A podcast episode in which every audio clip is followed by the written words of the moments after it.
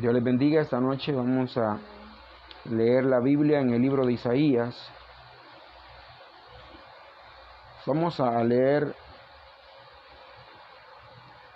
capítulo 33, 35, perdón, del libro de Isaías, versículo 1, 35. Si ya lo tienen, me dicen amén. Leemos la palabra del Señor que dice de la manera siguiente. Se alegrará el desierto y la soledad. El yermo se gozará y florecerá como la rosa. Florecerá profusamente y también se alegrará y cantará con júbilo. La gloria del Líbano le será dada, la hermosura del Carmelo y de Sarón. Ellos verán la gloria de Jehová, la hermosura del Dios nuestro. Cerremos nuestros ojos, Señor y Padre, que estás en los cielos. Venimos delante de tu presencia, Señor, en esta noche, dándote gracias, Padre eterno, por la oportunidad que tú nos das de poder venir, Señor, delante de tu presencia, el poder, Padre, hablar contigo a través de la oración. Es un privilegio, Señor, que no tienen todos los seres humanos. Es un privilegio que tú nos concedes a nosotros, en la que por medio de ella, Señor, podemos hablar contigo con toda libertad, expresar, Señor, nuestra tristeza, expresar, Señor, nuestro dolor, expresar, Señor, nuestra alegría, expresar también, Señor, nuestras faltas delante de ti.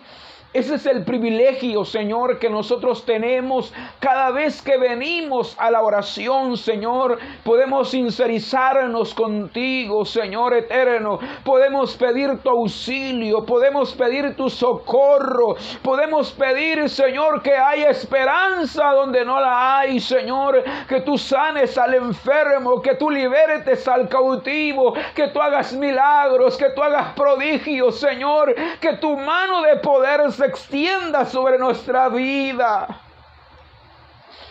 Eso, Señor, es lo que podemos hacer en la oración. Por ello, Señor, gracias.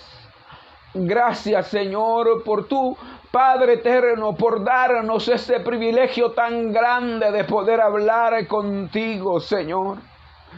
Ahora, Padre, en el nombre de Jesús de Nazaret, rogamos que limpies los aires, que cautive nuestra mente, nuestro corazón, Señor. Cautiva nuestros pensamientos y que tu palabra, Señor, esta noche pueda fluir con toda la libertad en el nombre de Jesús. Limpia los aires, Espíritu Santo de Dios, muévete. Y que tu palabra, Señor, produzca el fruto por el que tú la envías. En el nombre de Jesús te lo pedimos y te damos gracias. Amén, Señor, y amén. Amén. El tema de esta noche, el desierto florecerá. Este día nosotros terminamos eh, los temas del desierto. Todo el trimestre hemos venido hablando de, del desierto. Y en esta época han sucedido muchas cosas. Me recuerdo de una hermana que me decía que estaba pasando una situación muy difícil. Sus familiares eh, habían caído enfermos de COVID. Y ella me decía, qué duro hermano, hoy que estamos estudiando de los desiertos, me decía. Entonces, este, han sido temas que nos han enseñado, nos han confrontado y espero en Dios que algo hayamos aprendido en, ellos. Y esta noche pues el tema no es el desierto de, Julano, de Mengano, sino que el desierto florecerá. Hay dos cosas importantes que no voy a dejar pasar por alto y una de ellas es que el desierto es el lugar donde Dios nos habla. Porque las circunstancias lo permiten. En el desierto no hay nada que nos robe la atención y toda nuestra atención la tiene la palabra de Dios. En cambio, mientras no hay, no hay desiertos, nosotros estamos entretenidos en cualquier otra cosa. Pero el desierto es el lugar indicado, preciso, donde Dios ha de hablar a nuestras vidas. Eh, nuestros, nuestros desiertos son las pruebas, las tentaciones, las dudas, y aún nuestra vida misma es un desierto. Porque no podemos negar que nosotros un día cantamos con toda alegría a Dios, nos quebrantamos, lloramos. Si ya hemos recibido el bautismo del Espíritu Santo, hablamos nuestras, lenguas, pero más tarde, unas horas, su corazón está duro. Y usted quiere alabar a Dios, pero eh, eh, no hay disposición en su corazón. Pero eso es porque nuestra vida, nuestra vida es un desierto, el cual necesita una intervención de Dios para que nuestra vida deje de ser un desierto y logremos florecer para la gloria de Dios. Pero para, para poder florecer, para poder salir del desierto y, y ver que las palabras que hemos leído esta noche se cumplan, nosotros tenemos que disponernos a oír a Dios. Vamos a, ver tres puntos esta noche y el primero, se alegrarán, se alegrarán el desierto y el sequedal. Fíjese lo que dice, la, dice el punto. Se alegrarán el desierto y el sequedal. Si usted tiene la oportunidad de, de, de, ver en Google qué es un desierto, la imagen de los desiertos se dará cuenta de que ahí no hay esperanza de que florezcan. Y un sequedal. Si cuando hablamos de sequedad, de sequedal es algo que ya está seco. Pero dice, se alegrarán. Y vamos a, a, tratar de comprenderlo, porque esta es simbología, el desierto, el sequedal es simbología, donde el profeta ha hablado de esa manera, pero nosotros debemos de pedirle a Dios que nos ayude a entender su palabra. Y este capítulo 35 está enfocado al momento donde Israel se vio enfrentando una realidad en sus vidas, como es el exilio en Babilonia. No sé si nosotros sabemos de ese exilio en Babilonia, pero fue una experiencia para los judíos triste, desesperante, y se convirtió para ellos un desierto, porque en ese lugar ellos perdieron el reino. No había un rey que los gobernara, no había un rey que los protegiera perdieron los reinos. En ese exilio ellos perdieron el templo que simbolizaba la presencia de Dios en medio del pueblo. Pero el, el templo fue quemado. Ellos en el exilio no tenían rey, no tenían, no tenían el templo y también les habían quitado la promesa que Dios había hecho a sus antepasados, como era la tierra. La tierra era el elemento que Dios les había dado para heredad a ellos. Pero también de eso fueron despojados. En esas condiciones que ellos se encontraban, ellos pudieron darse cuenta en la situación que habían caído.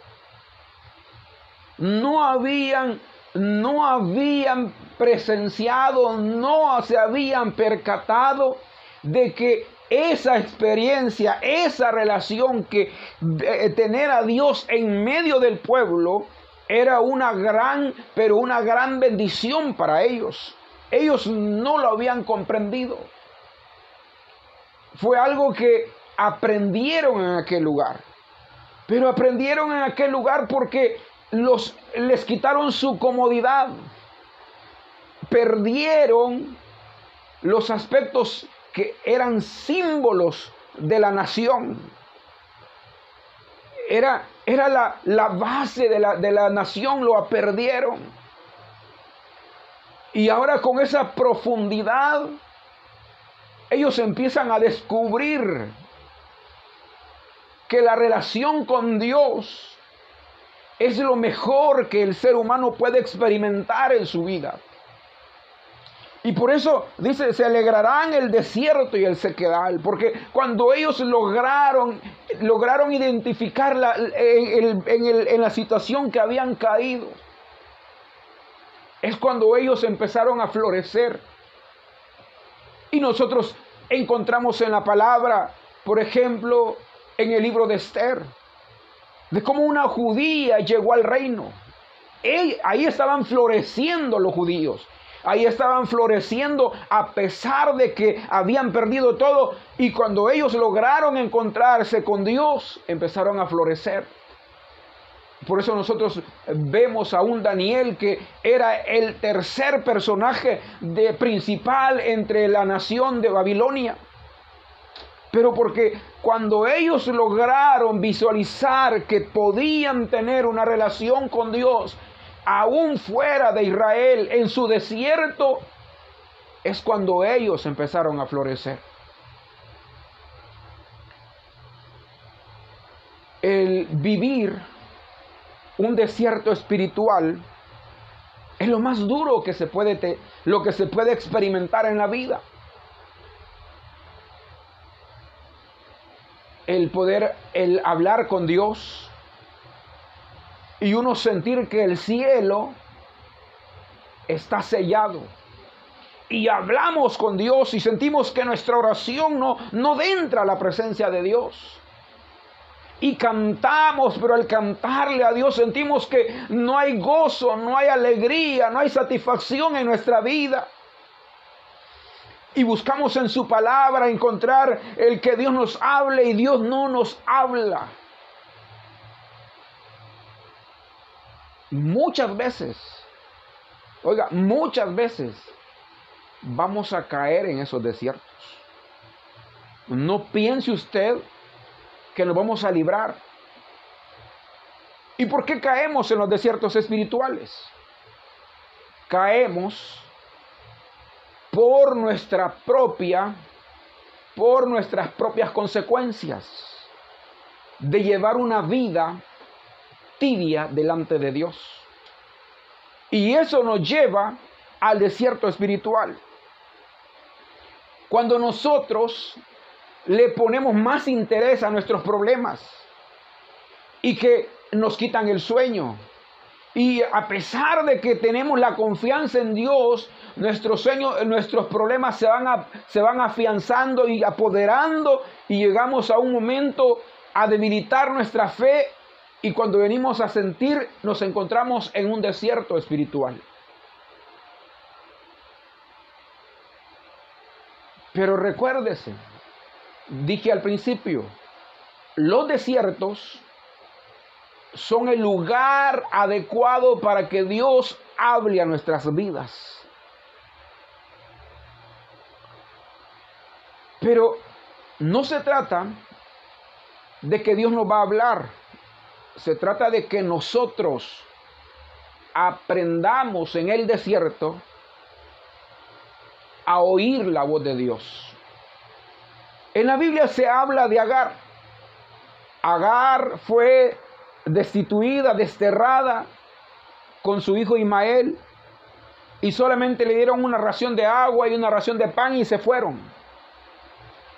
Cuando el pan y el agua escaseó, Agar puso lejos a su hijo, porque dijo Agar, así no veré cuando él muera.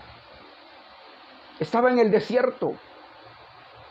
Pero en el desierto Dios le habló a Agar.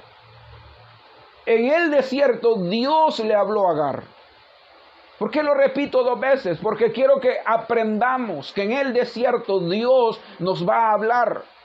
Pero es necesario que nosotros estemos atentos a oír la voz de Dios. Cuando, Agar, cuando oyó la voz de Dios, ella le dijo, heme aquí, Señor. Porque ella había conocido a Dios, dado que vivía con, con Sara, que era su ama. Y Dios le habló y le dijo, mira, allá, allá hay un manantial para que tu hijo no se muera. Eso es lo que hace Dios. Entonces tenemos la oportunidad de que si nosotros nos encontramos en un desierto, no es para siempre. No quiere decir de que todo el tiempo nos vamos a encontrar en esa situación. Si aprendemos a oír a Dios, Dios nos va a hacer florecer. El segundo punto dice, se regocijará el desierto y florecerá. Se regocijará el desierto y florecerá. Estás hablando de un regocijo y de florecer. Oiga, regocijarse y florecer. Pero alguien dirá, no, si vivir en una vida de un desierto es duro, es difícil, es lo más duro que el ser humano puede experimentar.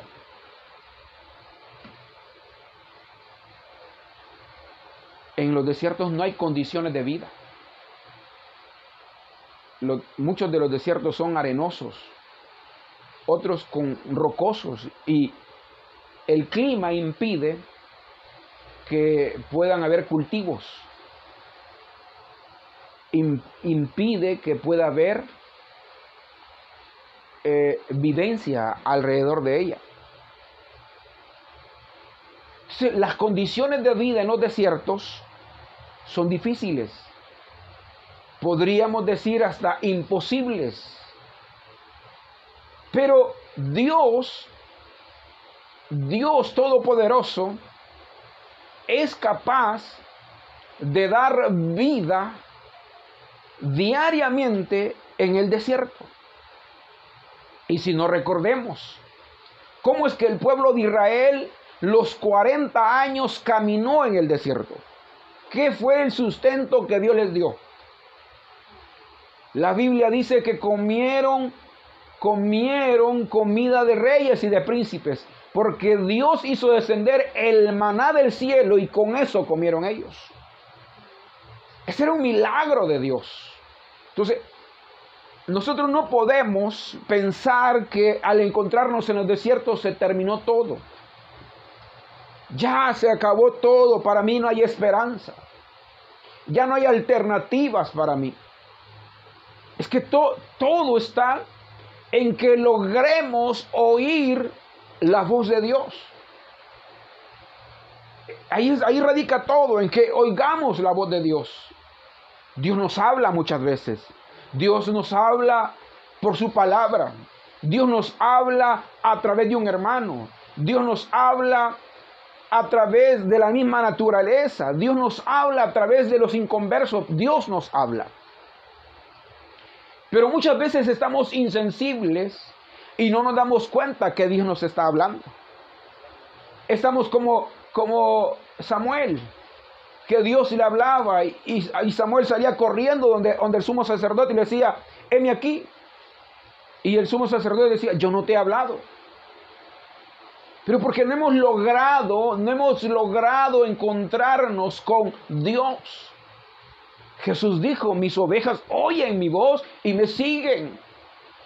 Nosotros tenemos que en el desierto crear los medios oportunos para poder encontrarnos con Dios.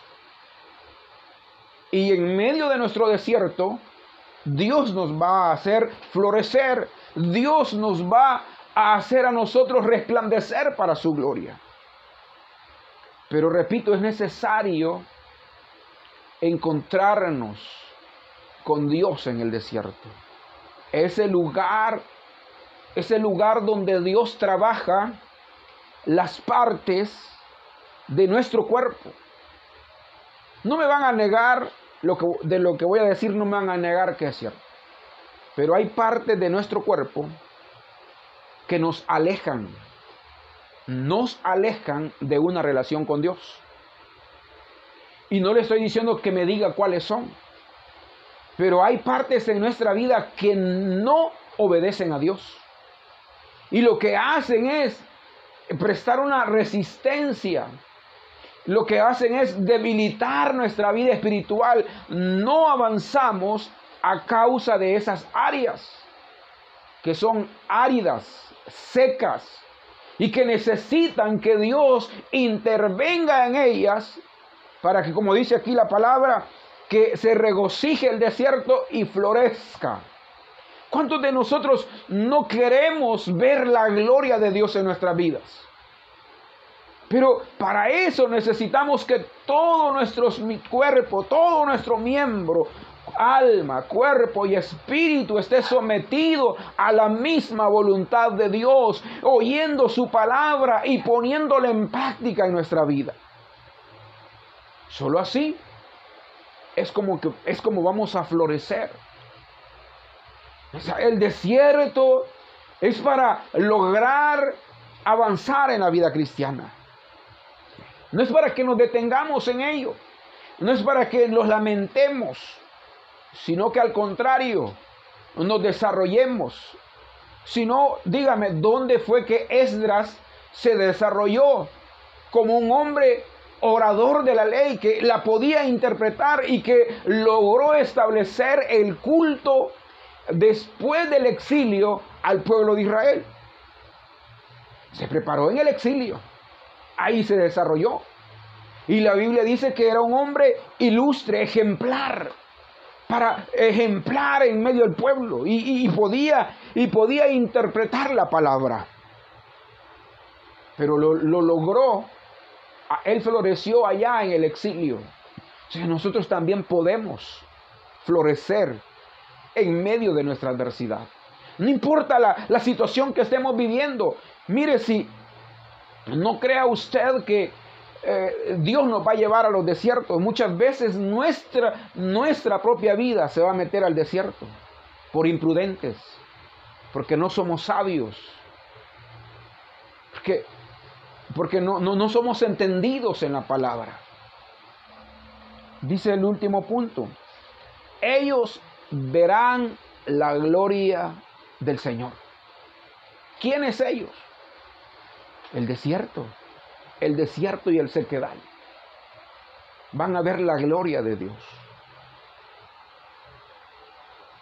Nosotros no pensamos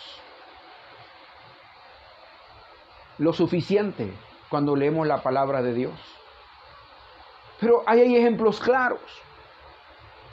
Aquí dice de que van a ver la gloria de Dios. David, David era un hombre que muchas veces enfrentó su vida, se vio envuelto en desiertos. ¿Cuántas veces aún no lo persiguió para matarlo? Y tenía una promesa, que iba a ser el rey de Israel. Pero tuvo que ser sometido a muchos, a muchos momentos duros en su vida. Pero ¿quién fue David? Fue el rey de Israel. Y dice la Biblia que cuando él fue rey, Israel fue, era una de las naciones más, más había alcanzado grandes distancias de, terreno. Es cuando Israel floreció lo más grande que, que se podía eh, ver o creer en aquel tiempo. Pero antes, antes tuvo que ser sometido al desierto. Antes tuvo que ser sometido a la soledad, alejado de, alejado de, de la realidad social, metido allá en las montañas, en las cuevas, esperando un milagro de Dios. Pero cuando nosotros logramos desarrollar una vida de Dios, no importa el lugar en que nos encontremos. Usted puede, usted puede ver a Pablo y Silas, ¿qué hicieron cuando estaban en la cárcel? Nosotros no hubiéramos puesto a llorar. Vaya, por ser cristianos nos metieron a la cárcel. Y para variar, hermano, Pablo y Silas habían sido golpeados. Pero ¿qué hacían a medianoche? ¿Qué hacía Pablo y, Silas a medianoche? Cantaban himnos a Dios, dice la Biblia. Cantaban a Dios, estaban inspirados, adorando a Dios en medio del problema. Ellos aprendieron a desarrollar su vida delante de Dios. Y es que no dependían de lo que estaban viviendo, sino dependían de su Dios.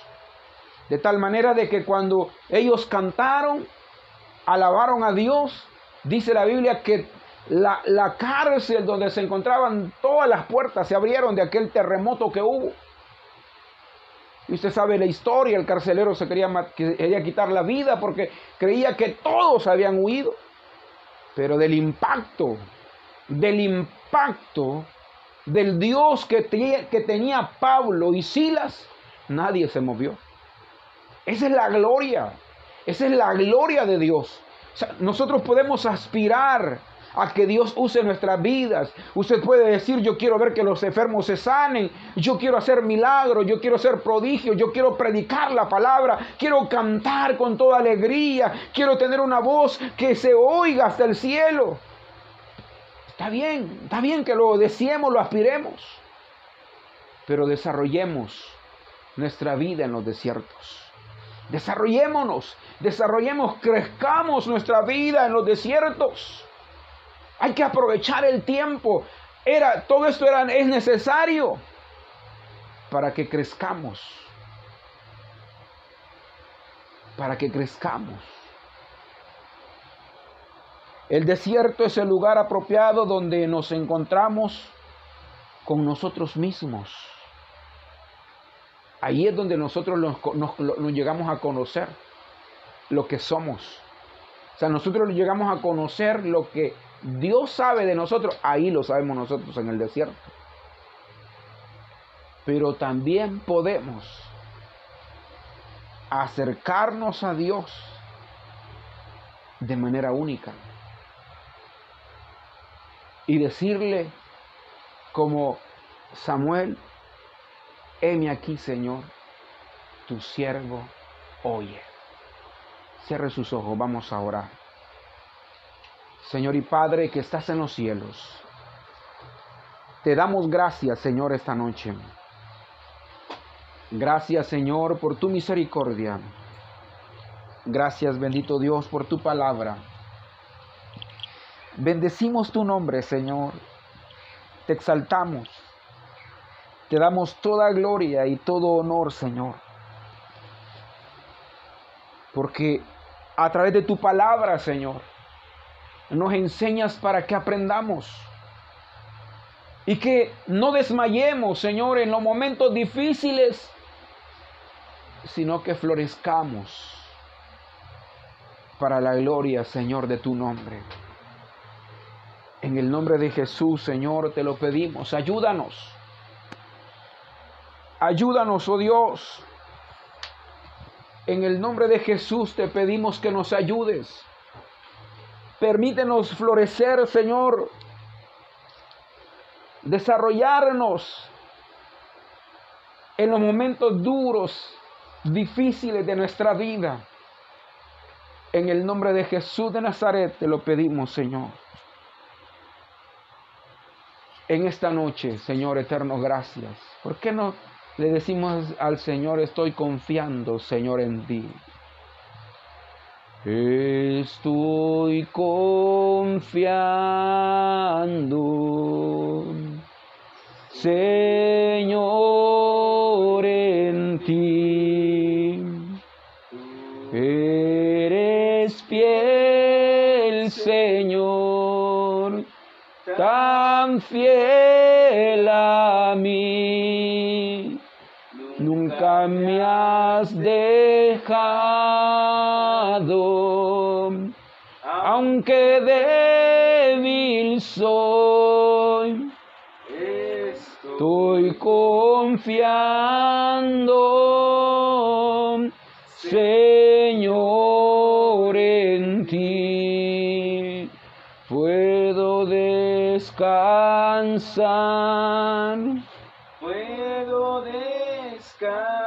Y a su mansión. Cristo me guiará. Si el sol llegara a oscurecer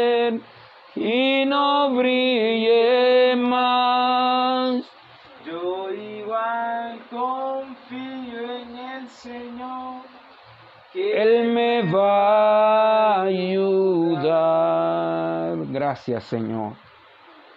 Gracias esta noche. A ti sea el honor, Padre eterno, en el nombre de Jesús. Amén, Señor. Y amén.